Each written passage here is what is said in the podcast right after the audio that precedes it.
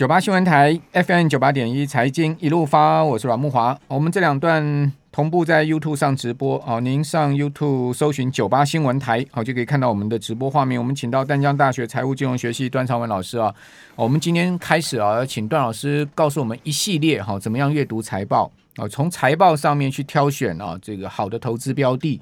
好，所以我们会从今天开始有这样一系列的，哦，教我们的听众朋友、我们的观众朋友怎么样啊，好去阅读这个上市会公司的呃四张财务报表哈。那段老师，我们今天第一堂课了，我们 姑且这样讲啊，就是请您来帮我们听众朋友上上课啊，因为财报。的这个阅读啊，是我们在做基本分析上面很重要的这个步骤嘛，对不对？但是大部分人在买股票的时候都很少去看财报，对，想说哎呀，看财报干什么？买买会涨的股票就对了。但这个会涨的股票哈，其实它背后一定有它的故事结构嘛。是啊。当然，呃，可能就反映它的基本面啊，或者价值面呃不同的因素了哈。那我觉得这个学会财报的阅读跟分析啊，至少可以让我们就是更能。呃，透彻跟清晰的去了解一这个上市柜公司他们的经营体制跟现况是吗？是没错。呃，当然从财报里面看出来，你可不可以去买这家公司的股票了哈？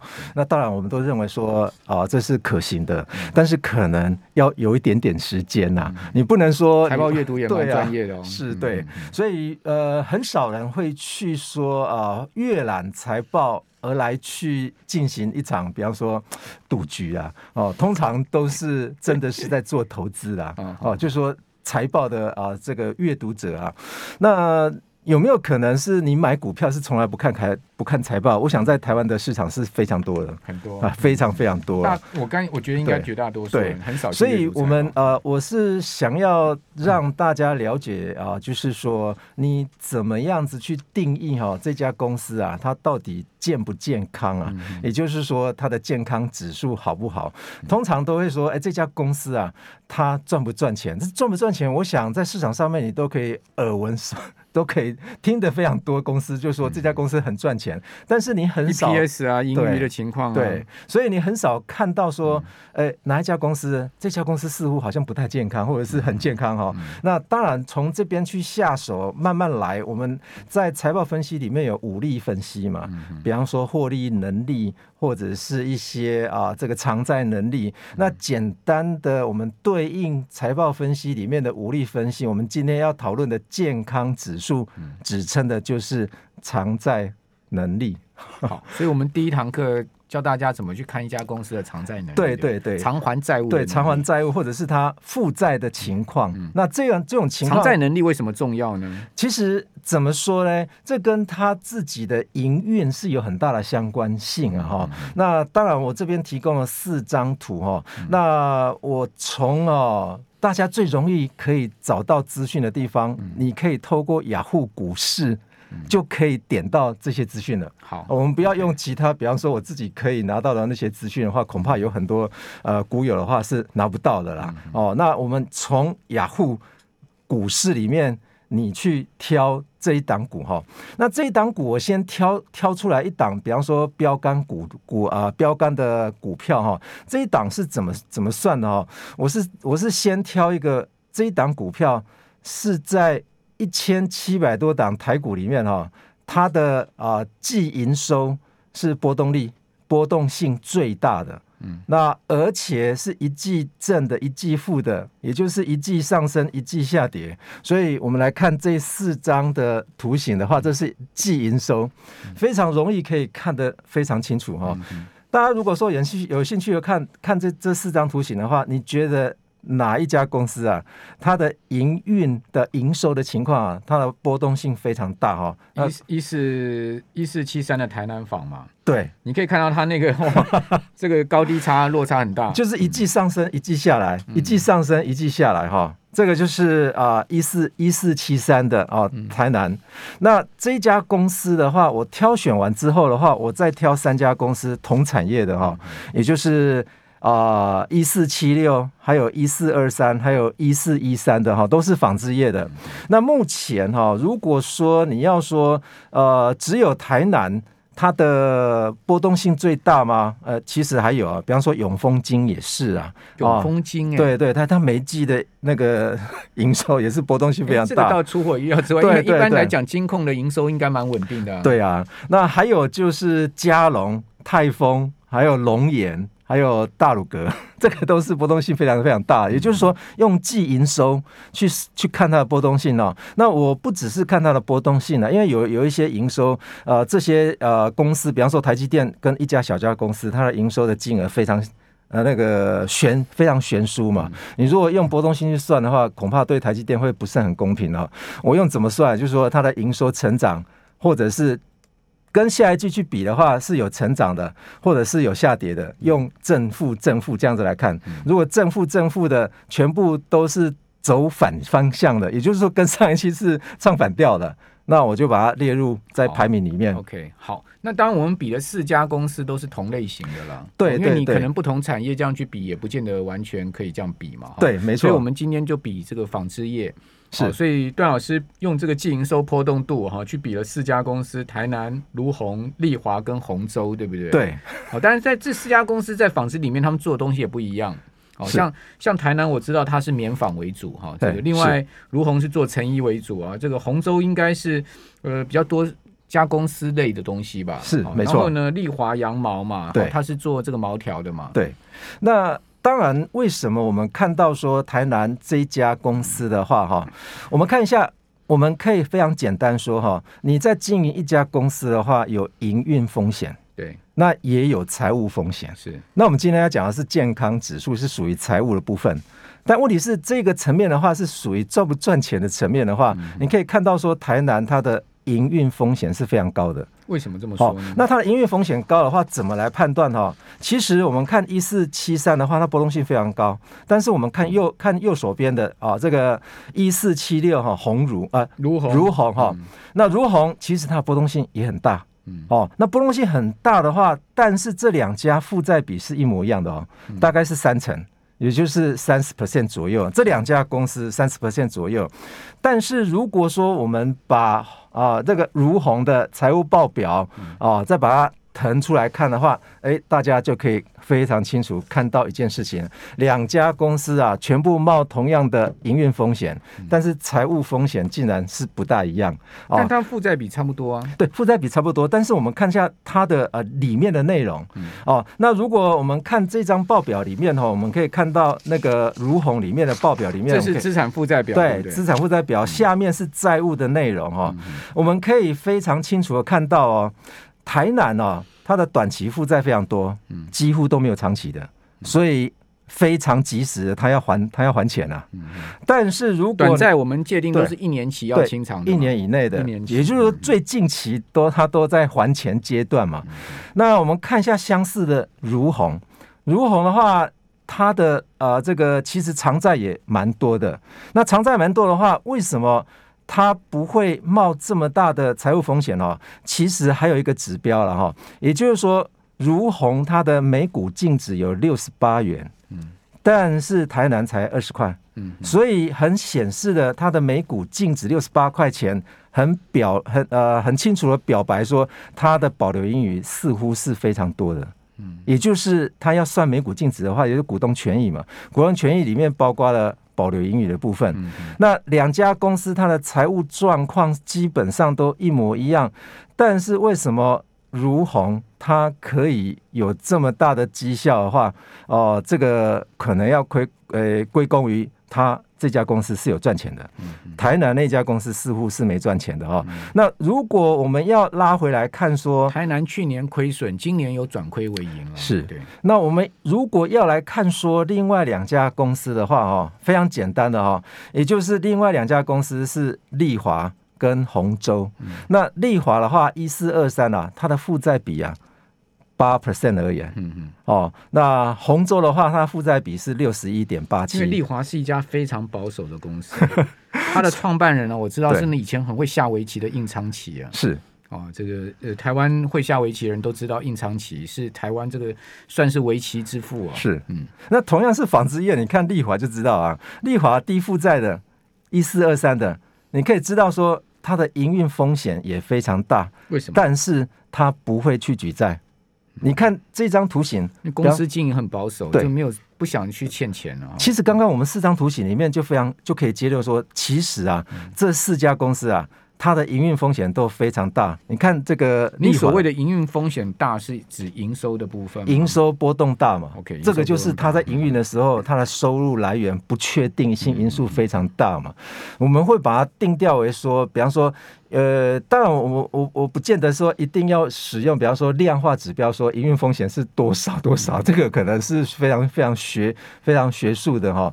那我们只能说非常简单来告诉各位说，呃，营运风险简单来看就是它的营收波动非常大，嗯啊，营收比较不稳定了，很不稳定的公司，我们都把它可以把它定义成它营收啊，它的营运风险非常大，所以你看丽华就知道了。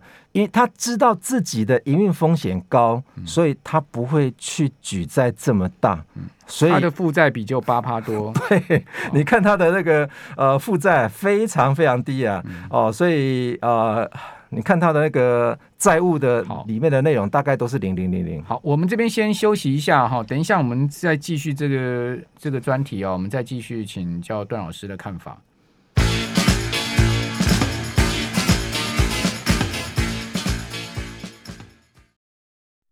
九八新闻台 FM 九八点一财经一路发，我是阮慕华。呃，在上市公司的这个财报关注上面啊，或者说在它的财务数字关注上面啊，大家很重视这个成长性了哈。比如说这个盈余的成长啦哈，或者是说营收的成长啦哈。但刚刚段老师跟我们讲说，除了你重视成长性以外，你也要重视它的这个收入的稳定性。是哦，就是说它的呃营收的波动度到底是如何？就好像一个人嘛，你今天呃一个月赚十万块，你怎么可能下个月只赚两万块呢？是啊，这个就除非你今天做的是一种比较不稳定的生意哈。比如说，你今天是呃自由业，哦，你今天有出来摆摊，哦，这个很勤快的每天都摆，好，所以呃，你可能一个月有赚十万块，但是你下个月可能因为天后的关系或疫情的关系，你没办法出来摆摊了，可能你的收入只有两万块，是，哦，所以说这个呃。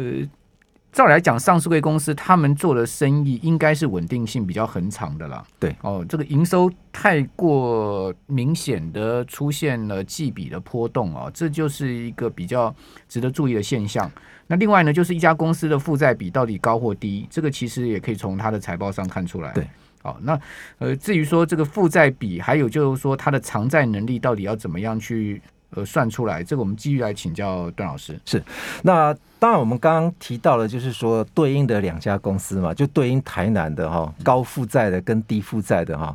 那这个怎么说哈？例如说，有些公司知道自己营运风险非常高，所以他不会去高举债；但是有些公司啊，知道自己的营运风险是非常低的，就类似我们现在看的第四家公司哈一四一三，所以他很放心的。敢去举债嘛？为什么？因为他知道他的营运风险非常低，可见未来他的营收啊应该不成问题才对哈。所以这个如果说我们用鸿洲，它的负债比高达六十多趴，哦，对啊，对啊。所以我算一下这个产业哈，这个产业它的啊这个平均负债比率的话。大概是百分之三十九左右了。纺织业，哎，对，纺织业哦，哦，就是依照第二季的财报来看的话，整个四十二家的纺织业哈，从啊一四零二一直到这个四四三九，这序号过来的话，四十二家哈，它的负债比率平均而言的话是三十九点五九，将近四成嘛。那这家公司已经六成了，已经大概是已已经是这个产业里面已经是前。大概前两名了。那二十，比方说像二十的话，就已经非常低了。例如说，我们刚刚看的啊，另外一家公司啊，它大概只有八趴而已。八趴利华非常非常低啊。所以虽然它的营运风险非常大，比方说它也有波动啊。你看它波动的幅度也差不差不了多少了哈。那当然，这个资料大家可以透过雅虎股市里面直接去点，大概都非常清楚，可以看到你现在看到的这些资讯啊。你要去对应其他。公司的话，应该也可以同样的去把它拉回来哈。那段老师，一般我们讲说偿债能力的话，我们到底要看什么？它的负债比是一件事情嘛？对，对，它的负债到底多少？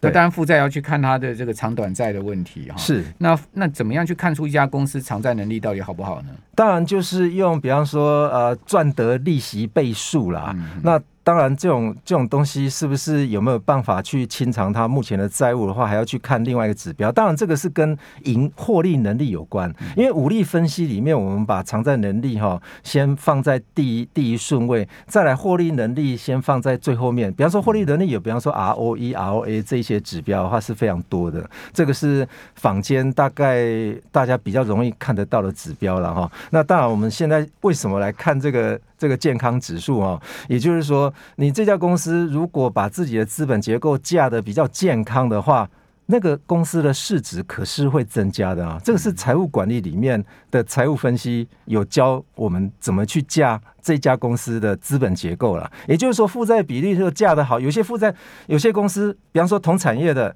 有些公司它的负债比达到八成。它的价值竟然会比那些负债比非常低的公司来得高呢？哦，所以我们来看这四这四家公司哦，它在财报财报年度内哈，它的股价的涨跌幅的程度的话，就可以非常清楚可以看得出来的哈。那我们不看上面这三家公司，比方说对比的那三家公司，我们用台南的标标的公司来看的话，基本上这个线图啊，它的股价的线图。都在下面嘛，也就是说，我们的这个是一年来的股价吗？呃，这个是从二零一六年以来的哈，因为我算的那个波动性是从二零一六年的季报里面哦所算出来的。它从二零一六年开始，二零一二零一六年的年底啦的季报哈，我们算的它的季营收的波动率哈，非常大的公司，最大的一家公司那就是台南。所以，我从呃二零一六年开始来看的话，你就看到它的线图基本上都在下面。所以，二零一六年来，台南的这个股价的报酬率是负负四十啊，负四十，非常。非常非常低，其他家 其他家大概就是七七成到八成，八成平均八成五左右了哦，所以算起来都还算合理的哈。那当然这种东西的话，是不是牵扯到所谓的你的资本结构的议题哈？我们来看一个，比方说像类似资本结构的议题哈，大家可以看这张表格哈。那这张表格的话，上面有四家公司，上面三家公司的话。是减资的动作，嗯，也就是他把他的股权，把他的那个股本啊降低。那股本降低的话，这家公司负债比例可是会增加哎，嗯，哦，如果增加的负债比例，它的每股净值如果增加的话，那代表这家公司它调整它的健康指数的话，会让它的公司的市值而跟着上升，或者是公司的价值而增加。我们先看，这个您可不可以再说明一下为什么？对。呃，一般来说，你说第一个它减资嘛，对不对？对，它减资，它的负债比会上升嘛？照正常的情况，对对对对。那为什么它的每股净值反而会增加呢？所以我们就提到一个情况哈，某某一些公司，它一直想要增加自己的价值，对，它的负债可能还没达到 maximum。嗯，没有达到它的最高点，但是有些公司已经冲破了最高点了哦。那简单来说，我们用这张图这张图形来看哦，这张图形比较简单。这张图形是告诉我们说，呃，横轴的部分是负债比哦，负债的跟权益比；纵轴的部分是公司的价值。所以随着负债增加，这家公司的价值会跟着增加，这是理论上面的图形。那红色的曲线的话，是因为你举债就会有税盾效果。嗯，那你有税盾效果的话，会再进一步把你的价值拉大。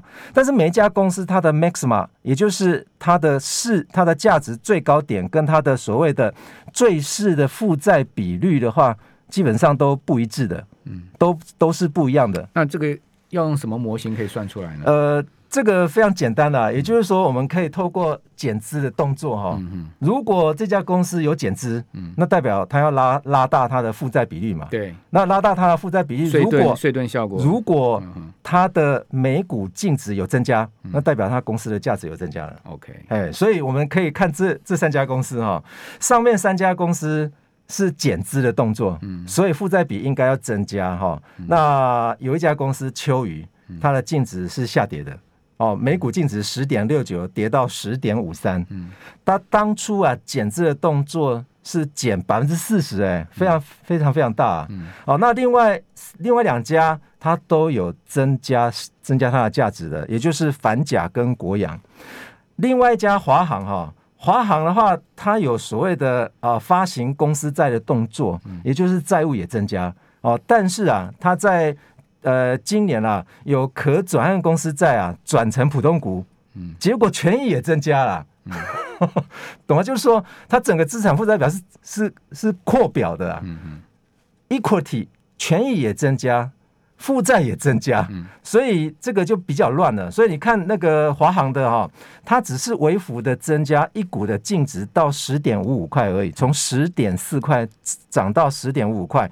但是啊，哇，它的那个之前的公司在到期，也就是可转债啊，可转债是到期的时候可以转成普通股嘛？那转成普通股之后的话，就变成股本了啊，那股本就膨胀啊。再来，他同一个同一个年度，他也啊增加负债，他也去发了公司债。哇，它发了公司债，可发了。今年四月二十八号，他发了四十五亿哎。嗯。那可转债的话，转成普通股，总共二十五亿啊。嗯。所以接下来结果的话，因为发行公司债的财务报表还没出来，呃，可转债转成普通股的已经出来，也就是在表面上面。所以这些都是债务增加而导致于它的公司价值微幅的上扬，所以可见公司高层调整它的资本结构，比方说负债增加，它公司价值就跟着增加了，所以很符合我们在理论上面的这个图形的哈，就是我们。呃，如果你有兴趣的话，看这个图形哈，也就是横走的话是负债比例嘛，负债跟权益比例，越往右手边负债越多，越往左手边负债越少，所以负债通常都会造成公司的价值会上升。不过照乍听下来哈，这个华航呃股本变大，然后是负债也增加，是，照来讲应该不是不利于它的 EPS 啊，对，这个获利的表现哈。